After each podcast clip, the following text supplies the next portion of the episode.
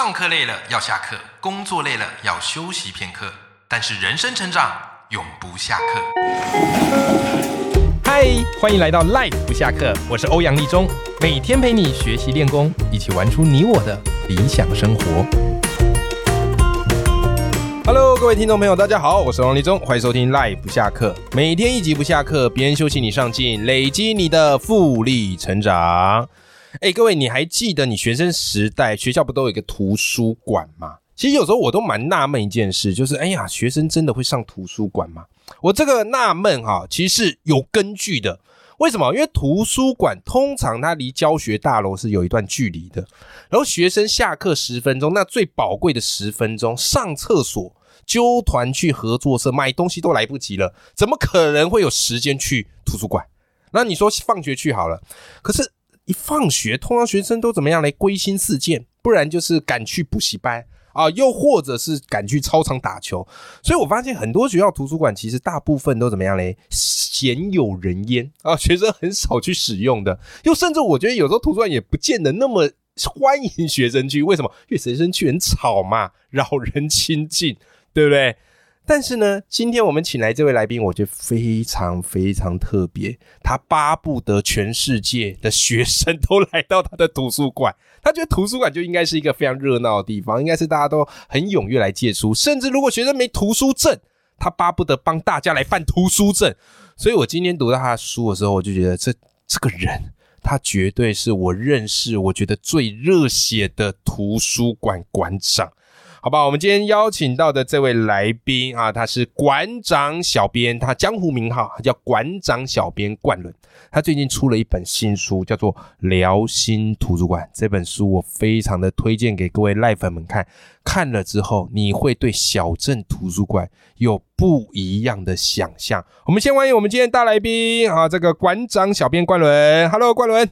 欧阳老师好，各位听众朋友大家好，我是馆长小编冠伦。冠伦，恭喜你出新书，谢谢。这是你第一本书对不对？是。哎，你出第一本书的感觉怎么样？跟大家分享一下。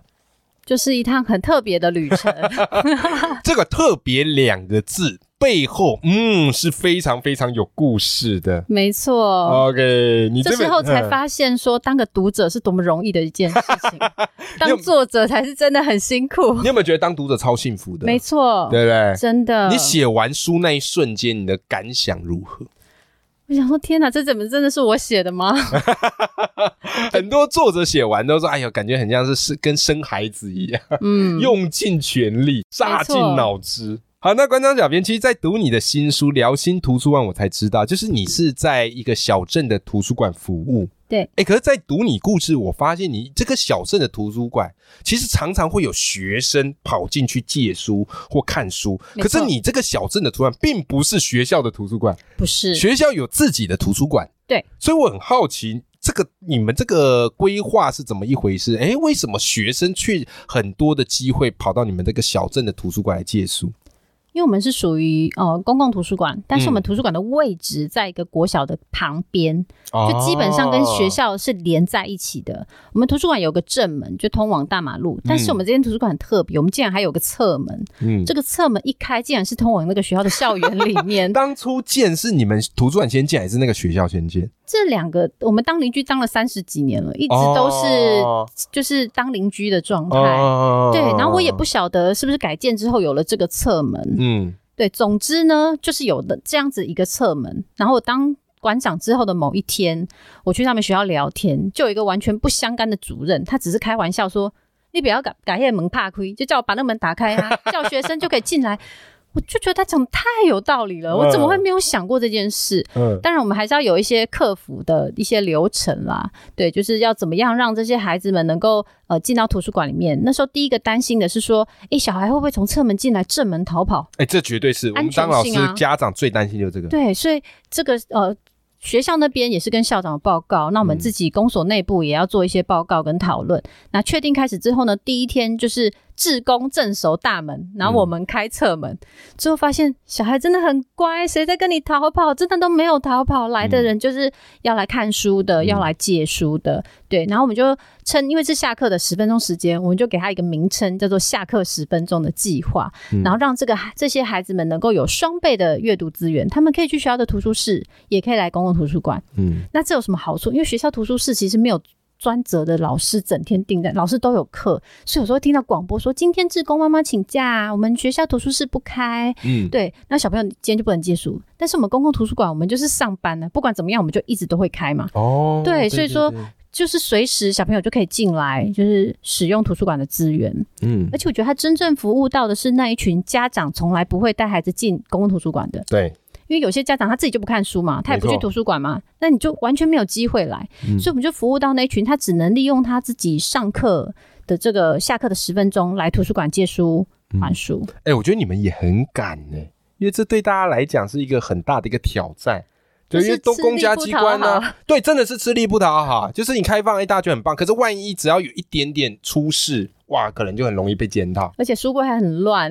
对呀，一天到晚在借书还书。而且我光想象啊，就是约学生进来，那里面就是你们图书馆里面也可能会有社会人士，会，所以我们要特别留意。嗯嗯嗯嗯，所以光愿意去做这一步，去踏出去做这一步，我觉得真的就是非常了不起的一件事。所以也要特别感谢我们首长很支持，在校长也很支持。嗯嗯，所以你们这样子合作大概多久了？我们合作了应该有两年多的时间，有两年多的时间。有，OK OK 哈。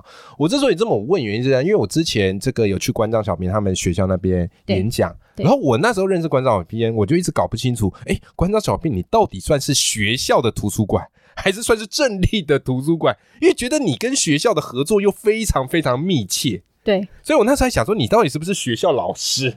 其实不是嘛？不是，不是，不是的。OK，对，好。那馆长小编除了我们也知道说这个阅读非常非常的重要，可是呢，其实你在推动这个阅读的过程当中，你发现啊，其实我们跟阅读之间是存在的一堵高墙的。对，这堵高墙哦，常常是无形的啊，有些是有形的，像是刚刚馆长小编有提到，有些家长真的忙到根本也没时间带孩子去办这个借阅证。对，尤其借阅证这个东西，小孩子不能自己办嘛，要有家长陪同，对不对？好，所以是小孩可能也就习惯说，哎，那算了，那那么麻烦，那我也不要了，对不对？可是呢，你决定要来拆毁这座高墙，后来你是怎么去解决孩子借阅证这样的一个问题呢？其实这是接续那个下课十分钟而来，下课十分钟，我们觉得很开心，哇，每个小朋友都可以进图书馆，都可以借书。可是有一群人跟他讲要借书的时候，他给你的答案是馆长，我没有借书证。嗯。诶，这就是个问题，因为未成年人办借书证需要家长陪同，又要带证件来，那他父母就不是会出现在图书馆的那种人，他是怎么样能够办他的借书证？嗯，对。后来我就想到了一个方式，因为我觉得规则是人定的，我们可以去做一些的调整。对。然后后来我把借阅证，然后上面写了一封信，就跟家长说我们是图书馆，然后帮孩子们办借书证，然后下面有一个签名的栏位。就等于是说，跟着学校夹联络簿回去，给家长签完名，就代表你同意你的孩子办我们公共图书馆的借书证。我们把这些单子全部收回来之后，依照班级一张一张办好，再送回各班，就等于是一叠一叠的办好送回去，就让每个孩子，就算他的父母不进图书馆，他也能够有一张自己的借书证。我觉得这是一种。进图书馆那种阅读平权的开始，嗯，对，因为我觉得有的孩子他不进来，也许不是他不爱阅读，而是他会觉得我好像有一点丢脸，人家都有借书证可以借书出去，但是我没有，但是我不敢告诉别人说，因为我没有借书证，所以我干脆不要进来，我就不会尴尬，我也不会被同学问起这些问题，所以我们就一并帮大家把借书证都办好，对，让每个进图书馆的孩子都有权利能够带走一本他想要阅读的书。哇，哎，这个服务太贴心了，这在。台湾很少有图书馆这么做，而这但是因为你们跟学校有特殊的一些合作关系啦，对对对。后来我们整个镇上的图书馆都都是用这样的学校，我都有用这样子的模式。对对，因为即便他们呃没有办法直接没有很近，但是当他们有一张呃。借书证之后，其实电子书的资源都是可以使用的，可以鼓励他们用公共图书馆的借书证，因为现在跟很多的电子书资源都是借接的，所以就可以直接看电子书。嗯，我刚刚很喜欢你提到一个阅读平权的这概念。很多时候我们说，哎呀，其实公立的资源都有啊，你们要懂得去善用资源呐。可是有时候我们没有去考虑到背后每个孩子的状况不太一样，对对不对？我也没有去想过那个规则背后到底合不合理。那当然啦，要有监护人一起来办证，这个当初在订立这个规则本来就有他的一个考量。但是我觉得刚刚馆长你讲到一件事很棒，就是规则是人定的，那当然人也可以弹性处理，嗯，对不对？我就记得这个艾瑞克哈作家曾经写过一本书嘛，《内在原理》，他说没有人出生就是为了。符合这个规则存在，所以关键不在于说什么啊你在什么位置，而在于就算你在这个位置，你能不能去为你其他的人量身打造？嗯，这件事情我觉得是非常重要，而也是我在读你这本书，我觉得你不断的在为这些读者、为这些孩子去量身打造适合他的一个阅读的环境。嗯，哎，这个事情是非常非常的一个关键的。那接下来哈，顺着这个话题，就是小编，我想要问你啊，就是你是小镇的这个图书馆的馆长，照理来讲哈，学校的这个阅读教育其实不在你的业务范围里面，对不对？学校有学校图书馆，然后你是小镇的图书馆嘛，所以照理讲这个不在你业务范围。可是呢，你超级热血，就是我在你的书里面读到，哇塞！你还甚至帮很多的学生，帮很多的班级去量身打造这个阅读课，所以我想问你是，你怎么样让阅读走入校园的？其实公共图书馆它服务的人口群就是零到九十九岁，对，有婴幼儿，学生也是我们可以接触到的一块，嗯，所以说有时候。如果我活动办在图书馆里面，会来参加的家长就是那些会带孩子出现的家长。如果我希望接触到更多的孩子，唯一的方法就是我走进校园，因为他就在学校里面。所以基本上，应该每个公共图书馆每一年都会呃跟镇上的学校或乡里面的学校有所配合，大概一年会进学校办一场次的活动。嗯，就是一般例行，就是会出现一次就有合作这样子。嗯，但是我刚开始接馆长也是一年进学校一次，但是我总觉得我们好像可以再多做些什么。嗯，对，而且那时候我常常在跟学校联系，打电话找老师很难找，因为都在上课，而且下课就只有那个十分钟，还不一定一定出现在办公室。后来我就跟学校。成立了一个群赖群组，最后发现哇，用群组沟通速度快很多。对，然后有什么想法或者图书馆什么活动，他也会帮我宣传。是，对。然后另外是说，图书馆资源教育的这个部分，是因为我很希望就是学校能够主动带孩子们来参观图书馆。嗯，因为有的孩子们可能真的没有走进来，而且我们都会觉得借书还书好像很简单。对，但事实上不是每个孩子都会。我们在里面就有看到说。很多孩子他都是说他有还书，但是发现他没有还书的记录。嗯，结果原因是因为他都是物归原位。哦，因为小朋友就是家长就教导小孩说，你东西要放回原本位置，然后他就直接放回去，他就以为他这样就是还书了。嗯，就连这种事情原来也要教导。嗯，所以我一直觉得图书馆资源教育就很像给孩子一张地图，把游戏规则跟他讲清楚。当他知道说，哦，我借书证可以借几本书，可以借多久，然后书区在哪里，他知道他就敢来应用，他就会敢用。而且呃，各个班级我就跟学校说，如果你要来，你就跟我说你是哪一节课要来，我就准备简报哦，然后就是全部的介绍该怎么使用。我发现就是只要有来过图书馆的班级，未来他这个孩子就会自己来。对，就小朋友不会去自己没去过的地方。嗯，你一定要透过老师、透过家长带他来一次之后，他之后才会自己来。